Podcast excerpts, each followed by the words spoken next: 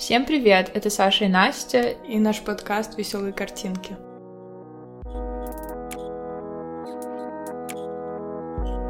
Сегодня мы поговорим о том, что вызывает ожесточенные споры в арт-кругах. Но в обычном мире никто до конца не может понять, что это и как это. Да, сегодня мы поговорим про NFT. Определим, что такое NFT. NFT — это невзаимозаменяемый токен. Проще говоря, он подобен ярлыку или этикетке в музейном реестре. Он содержит данные, но эти данные являются метаданными о произведениях или каких-то арт-объектах, их ценность, авторство, информацию о собственниках, коллекциях, в которые этот арт-объект, например, участвовал, и все такое. Только эти данные, они теперь публичные, то есть каждый человек может э, их посмотреть, они, они прозрачные, вы с легкостью можете, если знаете где и как, почитать э, об определенном арт-объекте. Реестр, в котором хранятся сведения об арт-объектах, это на самом деле блокчейн. По-другому можно также сказать, что блокчейн — это записная книжка. Каждая запись э, в этой книжке является токеном. А в отличие от криптовалюты, NFT-токены не имеют аналогов, каждый из них полностью уникален. NFT могут соответствовать JPEG, GIF, 3D и другие цифровые изображения. По сути, рисунок карандашом тоже может стать NFT-артом, если вы его сначала отксерите, потом заминтите. Заминтите — это, то есть переведете свой арт-объект в токен, и потом уже продадите за эфир или за другую валюту. Эфиры — это криптовалюта, наверное, основная на NFT-рынке.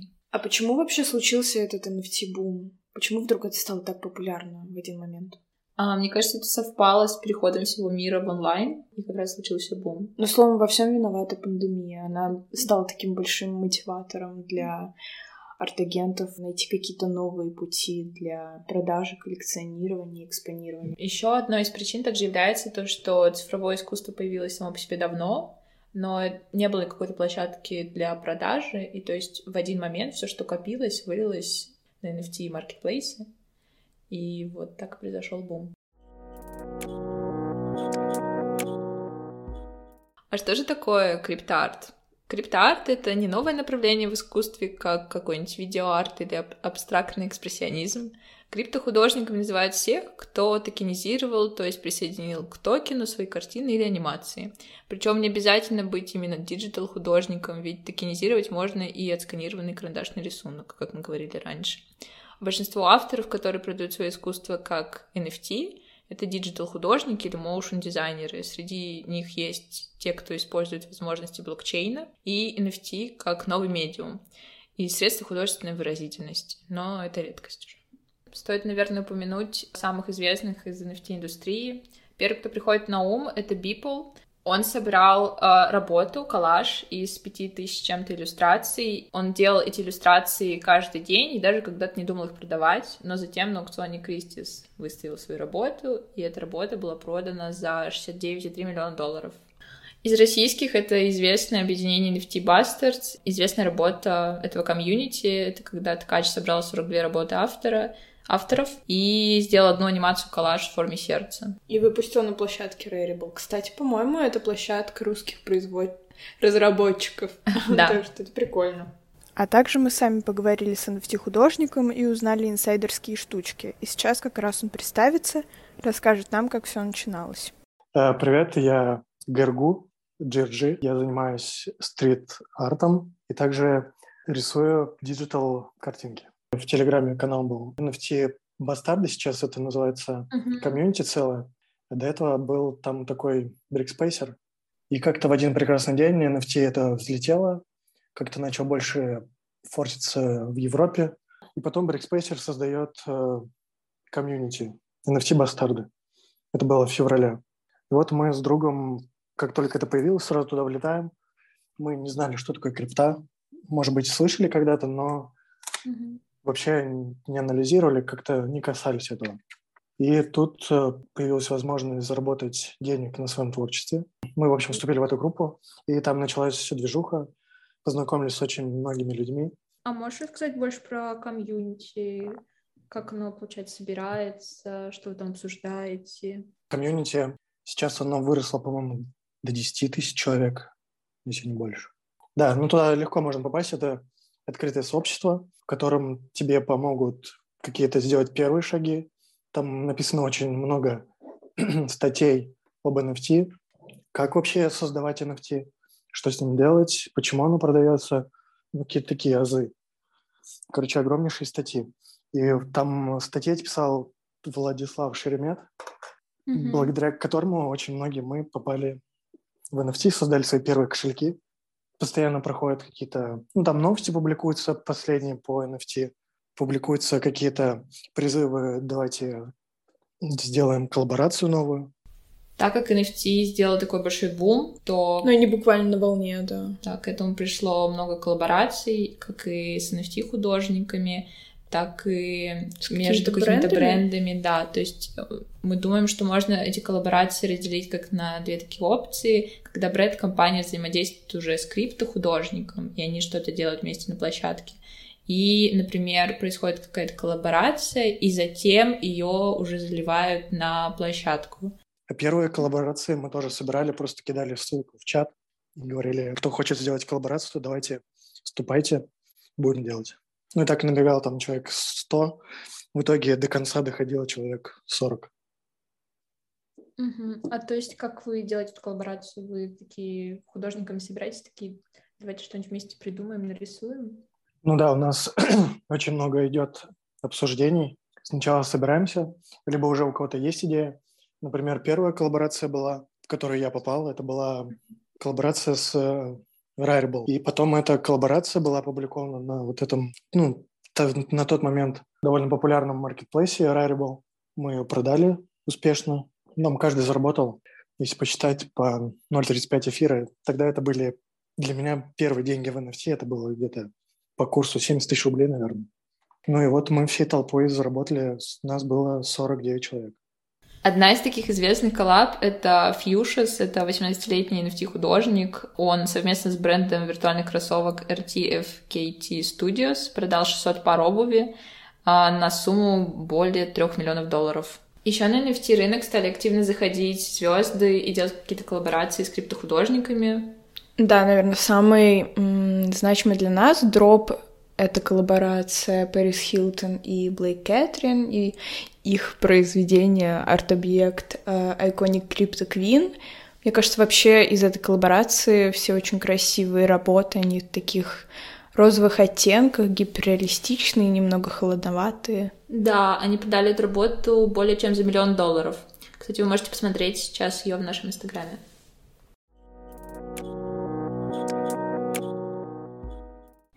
Ну вот, пока что мы поговорили об определении NFT, о том, что же случилось такого, почему это вдруг стало так популярным. А сейчас поговорим о проблемах, с которыми сталкивается не только NFT, но и криптоарт, и дигитальное искусство в целом.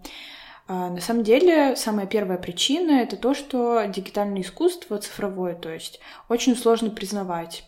То есть призывать не только какими-то арт-агентами, например, критиками, не только в сфере это происходит, но и простым нам людям очень трудно признать, что вот цифровое искусство — это на самом деле искусство. Чтобы подробнее разобрать проблему а, признания криптоарта, дигитального арта или любого искусства, где применяются технологии, нужно сначала описать как выглядит современное искусство.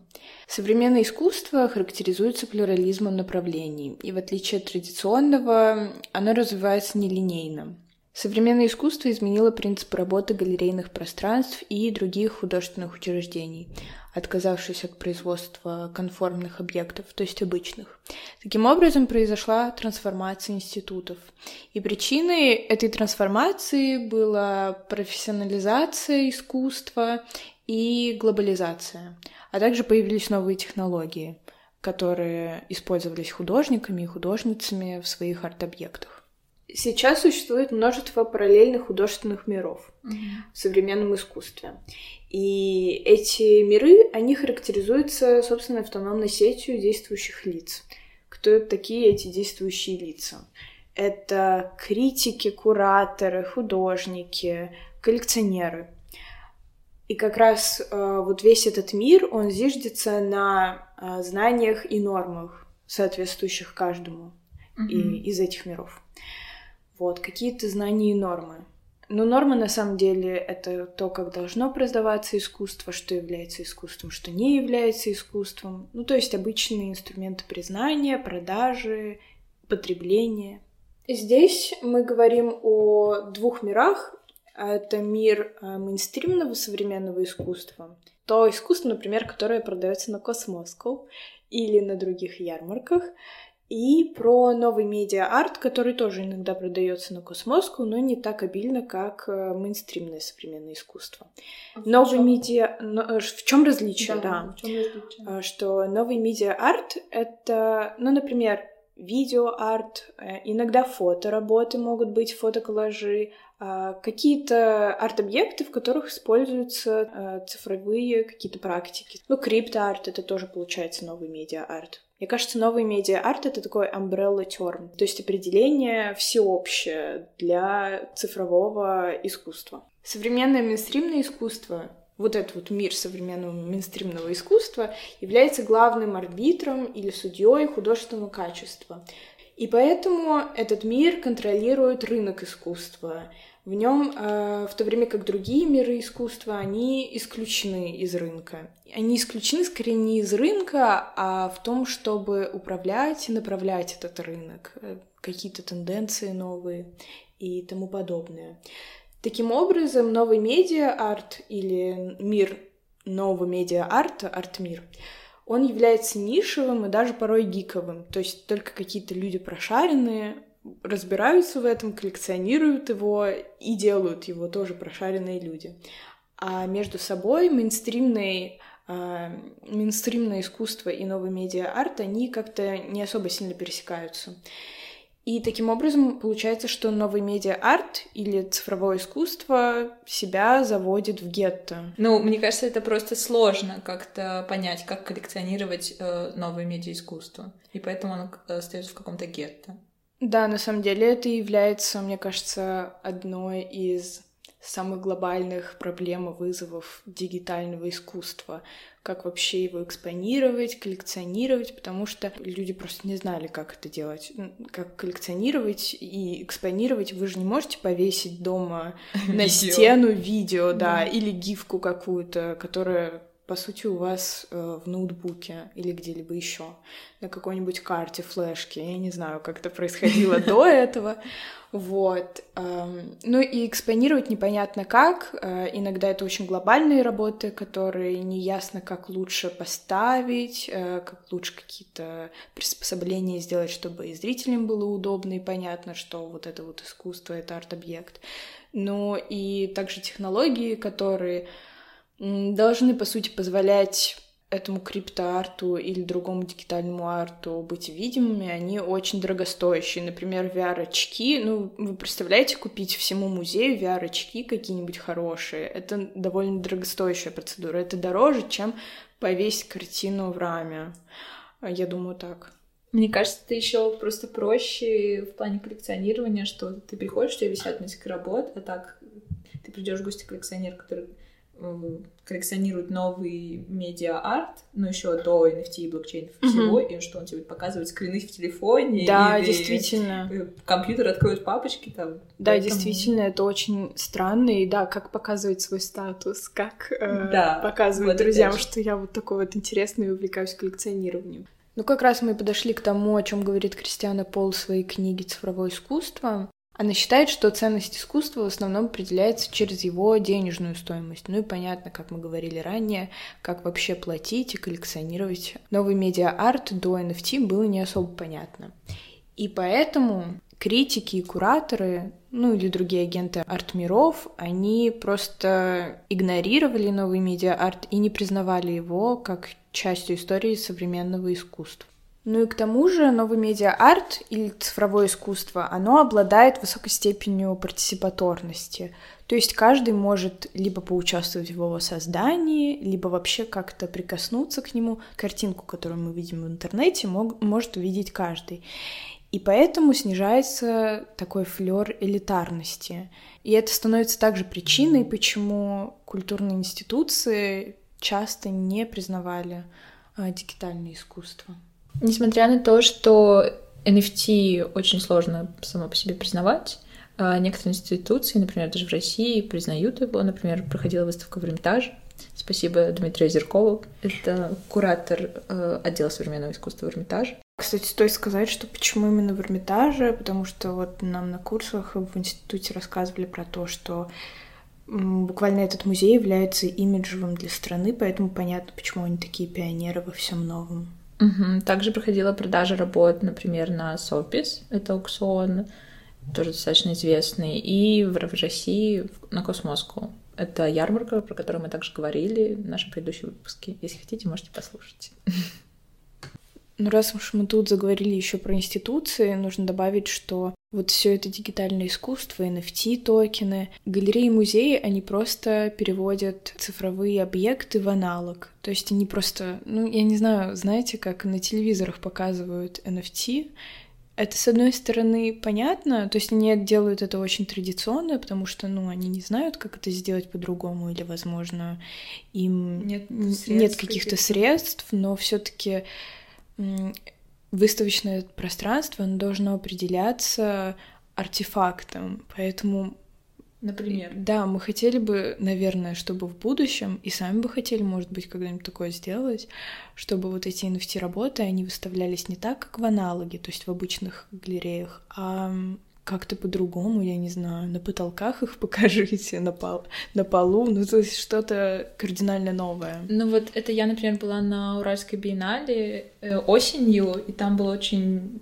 был как объект, один из, выставочный объект, то есть там было просто пространство, огороженное так, линией, и ты надеваешь VR-очки, mm-hmm. и ты как будто заходишь в мастерскую художника. Это было бы на самом деле очень прикольно и интересно, если бы, например, выставлялись работы, ну вот NFT, ты надеваешь, например, VR-очки и смотришь их.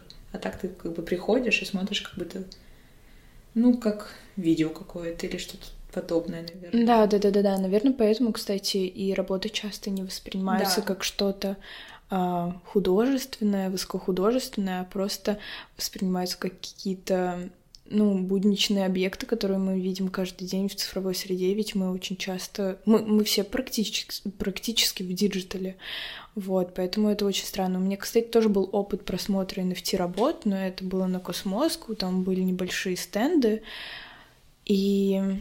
Ну, я скажу, что да, буквально работы были на телевизорах, и из-за этого они... Ладно, не на телевизорах, на экранах. И они часто были, ну, плохо заметны, плохо различимы, они очень терялись. Хотя я думаю, что у них большой потенциал, чтобы показывать их как-то более, я не знаю, инновационно, что ли. Mm. Ну вот я как бы, у меня этот опыт был взаимодействие не с NFT, это было как просто как ну, это был, ну, да, но это было, было просто бы... цифровое искусство, да. но он тоже, мне кажется, было входит бы прикольно в эту категорию. Да, это правда. Было бы классно. Но, как всегда, при нововведениях в этих институциях, музеях бывают всякие факапы. Например, вот недавний кейс в немецком музее или Центре искусства и медиатехнологий произошло так, что музей потерял доступ к двум криптопанкам. Криптопанки — это такие человечки, NFT-человечки, изображения их, которые очень дорого продавались, они все являются частью одной большой коллекции. Так вот, они потеряли доступ к двум криптопанкам стоимостью 187 тысяч долларов. Ну, такая прикольная потеря, да. на самом деле, очень страшная, мне кажется, для институции. То есть работа, вот этот токен, он всегда хранится в твоем блокчейне, и даже площадка может исчезнуть, с которой ты купил эту работу, но вот этот NFT токен, он всегда остается с тобой. Но тут большая проблема, потому что ты можешь просто-напросто забыть пароль.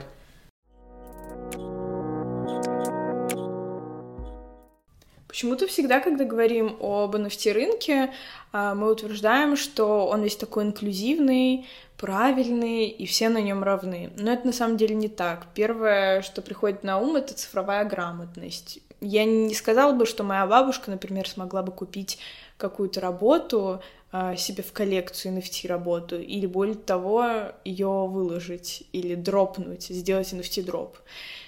Поэтому, чтобы вообще прийти к этому, нужно, наверное, обладать какими-то знаниями. Банально как, я не знаю, сделать себе кошелек, потом как вообще найти именно тот маркетплейс, который тебе нужен, как найти там художников и все такое. И, например, э, часто художники сами не могут не обладают такой, таким уровнем цифровой грамотности, чтобы начать работать именно в NFT.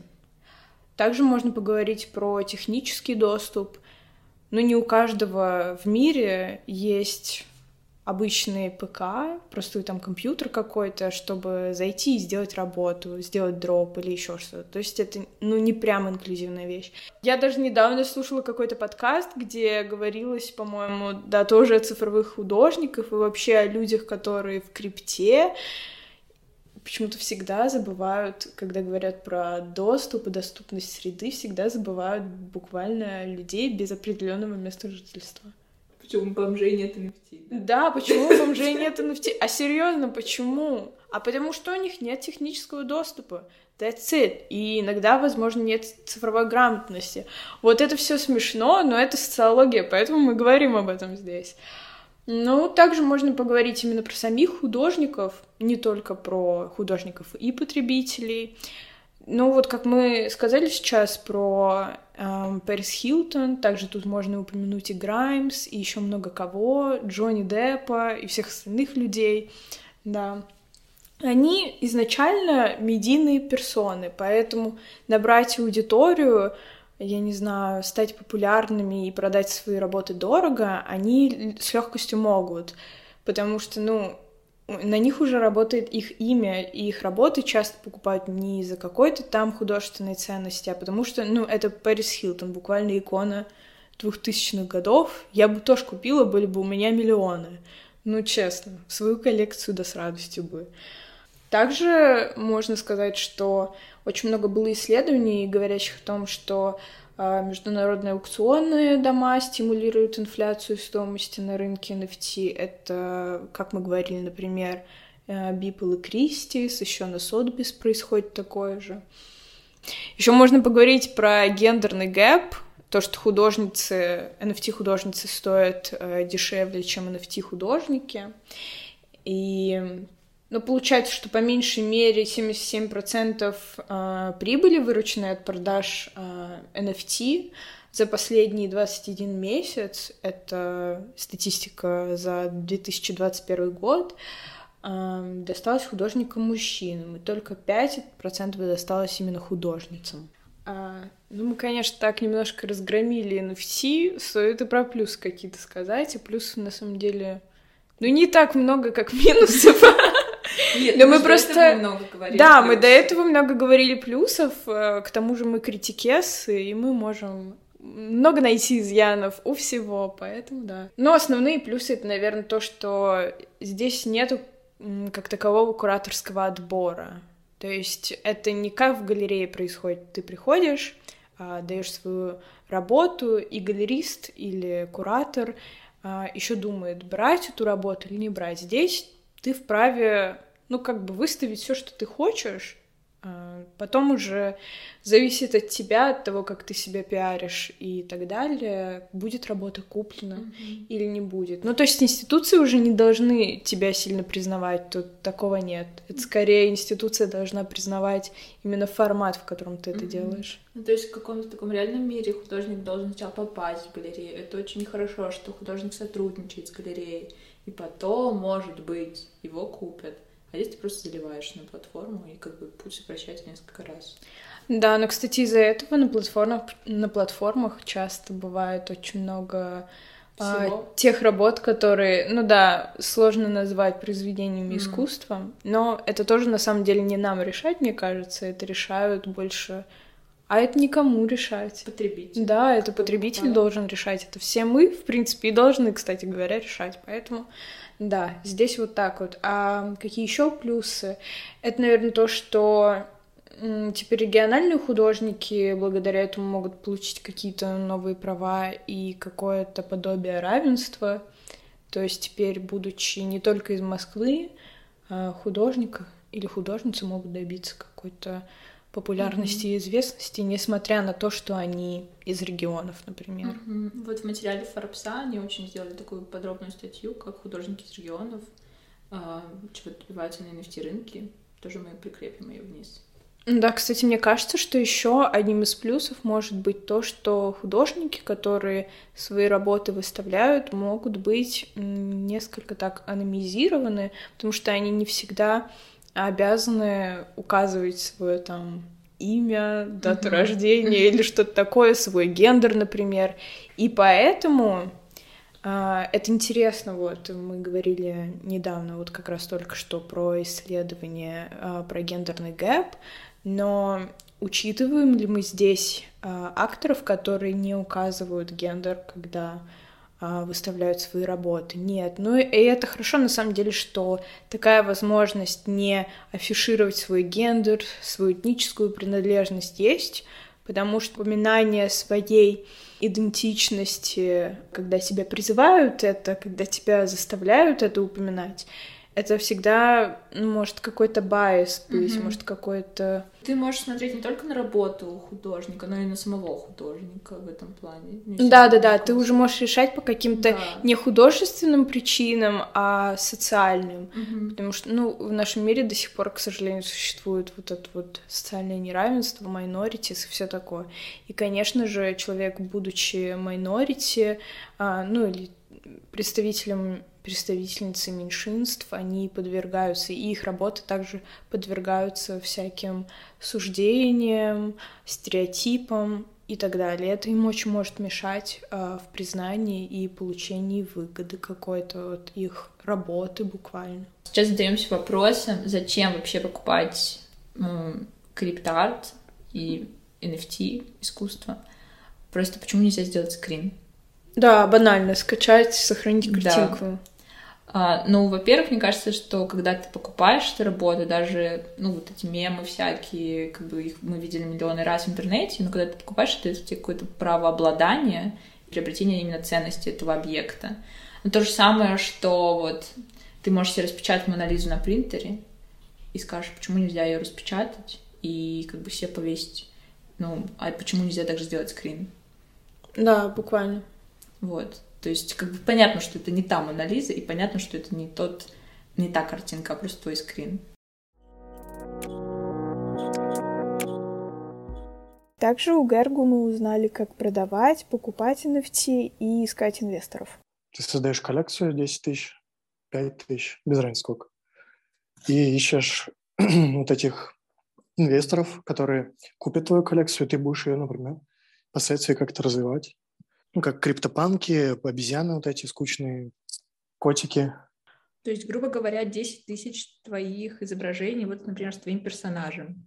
Это много, да, но у меня сразу возникает такой странный, может быть, снобистский вопрос, а не является ли это неким, ну, я не хочу обидеть и, не ска- э, и сказать, что это штампованное искусство или там вы такие последователи Уорхола немножко. И, с одной стороны, это круто, потому что это отвечает капиталистическим идеям. С другой стороны, ну, это, э, это у меня лично вызывает некие вопросы о, о, о ценности Хотя это, ну, какой-то, конечно, извечный, воп... вечный вопрос, да, то, что, что является искусством, что не является, нет, абсолютно, да, точно, это является искусством, но настолько же оно ценное, как какой-то единичный экземпляр. Почему вдруг в NFT стало ценнее а, коллекционные какие-то вещи, а, которые похожи между собой, а не уникальные какие-то работы. Вопрос в том, почему коллекции более предпочтительны, чем, mm-hmm. например, да. какой-то айтем. Потому mm-hmm. что можно на них заработать. Тем, кто а, купил. А, вот, окей. Да, все. Потому самая основная задача — это заработать. Но мне кажется, вот. на самом деле, это и очень понятный ответ. К этому ответу, мне кажется, шли долго, пытались все обличить искусство, и в чем его главная задача. Вот, э, вот в 2022 году нам на это ответили, наконец-то. Ну, там да. есть разные коллекции, есть которые ты смотришь и думаешь, это произведение искусства. Есть коллекции, которые сделаны на скорую руку, они сделаны специально для тех, кто хочет заработать. Ты их, mm-hmm. вот эту коллекцию выпускаешь, они покупают, какие-то деньги быстро зарабатывают. Кто-то зарабатывает, кто-то, конечно, теряет сразу же деньги. Не так много людей знало про NFT, Ну, то есть было какое-то пространство, куда ты мог ну, выйти, и про тебя бы услышали. Сейчас NFT набирает бешеные обороты. Ну, видите, приходят бренды, Adidas, э, Gucci, Kenzo недавно пришло. Ну, короче, все вот эти крупные корпорации приходят, и, в принципе, новые люди, коллекционеры, им интереснее покупать что-то более, ну, точнее, то, что принесет им в будущем прибыль. Потому что NFT, там э, есть огромнейший рынок, ну, все вот эти цифры, которые вы видите, что какая-то обезьянка продалась за какие-то нереальное количество денег, какой-то криптопанк продался за миллион долларов, и все в этом духе, это как раз-таки продаются коллекционные предметы. Их выпустили когда-то, 10 тысяч экземпляров, и потом каким-то образом распиарили, люди стали вкладывать деньги свои, перепродавать, каждый начал получать с этого прибыль, потому что он купил ее за какие-то гроши, продал ее в 10 раз дороже. И вот эти коллекционные предметы, они на самом деле и составляют, по-моему, основу всего рынка. Когда ты рисуешь просто картинку свою одну, то ее продать очень сложно. А коллекционеры, которые обычные покупают физические объекты, они еще, по-моему, не особо дошли до NFT. Им пока еще не рассказали, как это классно и что за этим будущее. И поэтому это покупают такие, как их называют, криптоэнтузиасты, которые когда-то набрали тоже много крипты. И, в принципе, им надевать деньги, ну, есть, наверное, куда, но им еще нравится поддерживать всякие такие проекты. Просто им нравится искусство, и они видят в этом, получают удовольствие. И также вот эти криптоэнтузиасты, они таким образом набирают себе аудиторию, с помощью которой они впоследствии тоже зарабатывают деньги. Как найти своих коллекционеров? Ну, я знаю, например, что часто сами креаторы покупают э, работы других креаторов. Получается, типа такая система, художники для художников делают. Здесь как? Здесь работает эта история или нет? Да, здесь именно так и работает в основном. Ну, приходит очень много сейчас людей, да. Есть всякие площадки помимо эфира, ну, там, Ethereum. Ты там платишь большие комиссии, чтобы опубликовать свою работу. Например, публикация одной картинки там бывает стоит 200 баксов. Там в лучшем случае 120, в худшем 500 можешь заплатить, чтобы просто опубликовать эту картинку в блокчейн. И появляются разные другие блокчейны, например, Tezos, и там уже опубликовать картинку не стоит практически ничего ну, типа 50 копеек каких-нибудь или 50 центов. Художники, они покупают недорогие работы, то есть таким способом ты выложил одну какую-то картинку, сделал 50-100 копий и выставил цену на нее ну, 2 доллара, 3 доллара. И потом начинаешь публиковаться везде, публикуешь свою работу в NFT-бастардах, в чат кидаешь, там еще есть тематические чаты, в Твиттере как-то пытаешься распиариться, потому что на самом деле очень много времени занимает пиар. Это прям такая головная боль. Без него mm-hmm. практически ничего не продать. Нужно быть везде, успевать везде, ну, чтобы про тебя слышали. И, в общем, ты кидаешь, если ты прикольный арт сделал, если ты общаешься с комьюнити, даешь какой-то фидбэк, то тебя это комьюнити и поддерживает. Оно покупает ну, одну штучку, две там, кто-то еще покупает. И, в общем, таким образом продается, например, все, но и от тебя ждут того же, что ты тоже будешь покупать. Не обязательно на всю сумму, которую тебе задонатили, можно сказать, но какой-то фидбэк ты должен дать. Это какой-то круговорот NFT в природе получается. Да, это в пирамиду самостоятельно. Да-да-да.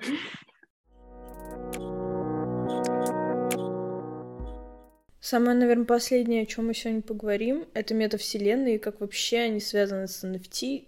Нужно дать какое-то определение, что такое метавселенная. Это какое-то действующее виртуальное пространство, в котором люди могут взаимодействовать с друг другом, с цифровыми объектами, через свои какие-то аватары и с помощью VR-технологий. И она находится на стыке нескольких технологий, в том числе блокчейна и VR. И поэтому это как вот идет взаимодействие с NFT рынком. В метавселенных NFT как используются? Например, все наши обычные предметы обихода, там, я не знаю, одежда, обувь, э, предметы еды, предметы мебели, они все будут такими же, как в реальности, только в NFT. Угу. И все это вы сможете приобретать, ну, буквально ходить в магазин в метавселенной и покупать себе NFT-кроссовки. Ну, звучит прикольно, на самом деле. Ну да, сейчас очень многие бренды делают всякие коллабы, выпускают все это в, как в NFT, и ты это можешь купить за эфиры, и какую-то одежду. Вот я знаю, Зара недавно делала коллаб с каким-то дизайнером, и то есть ты можешь купить себе одежду. Да, кстати, есть еще э, виртуальные галереи, ну или галереи в метавселенных, куда ты буквально, вот я пробовала, э, можешь прийти и походить по ней, посмотреть на работы, какая тебе понравится, купить ее в NFT. Но это прям настоящая галерея с кураторами, находящаяся в городе, э, только это метавселенная. Мы, кстати, можем прикрепить ссылку, и вы тоже попробуйте походить там Наверное, то, что музеи физически реальные будут как-то адаптироваться и проводить больше выставок криптоарта. Вот, например, было такое, что в Третьяковской галерее как-то прикоснулась к NFT-рынку. Там была запущена NFT-акция на платформе. Rarible, да? Да. И один из этих вдохновителей проекта был куратор из гаража. То есть, вероятнее всего, можно ждать что-то в ближайшее время и в гараже. Mm, было бы круто на самом деле, потому что, мне кажется, как раз метавселенная — это идеальный, просто идеальное пространство для экспонирования NFT-искусства. И я знаю, что вот, например, в Нижнем Новгороде проходила ярмарка криптоискусства. Она тоже была в метавселенных? Нет, нет. Жаль. Но это как, может быть, когда-то будет и ярмарка в метавселенной. Да, на самом деле метавселенные, ну, лично для меня кажется немного таинственными и даже слегка странными, страшными, но это всегда так, всегда неизведанное кажется каким-то таким пугающим. Но в то же время это прям очень любопытно все, так что да, давайте вместе исследовать метавселенные и покупать кроссовки NFT. Это были Саша и Настя. И наши веселые NFT-картинки. Подписывайтесь на нас, ставьте лайки и делитесь нашим выпуском. Нам будет очень приятно. И мы купим себе веселые картинки. Если вам понравился наш выпуск и вы хотите нас как-то поддержать, то мы оставили в описании ссылку на донейшн.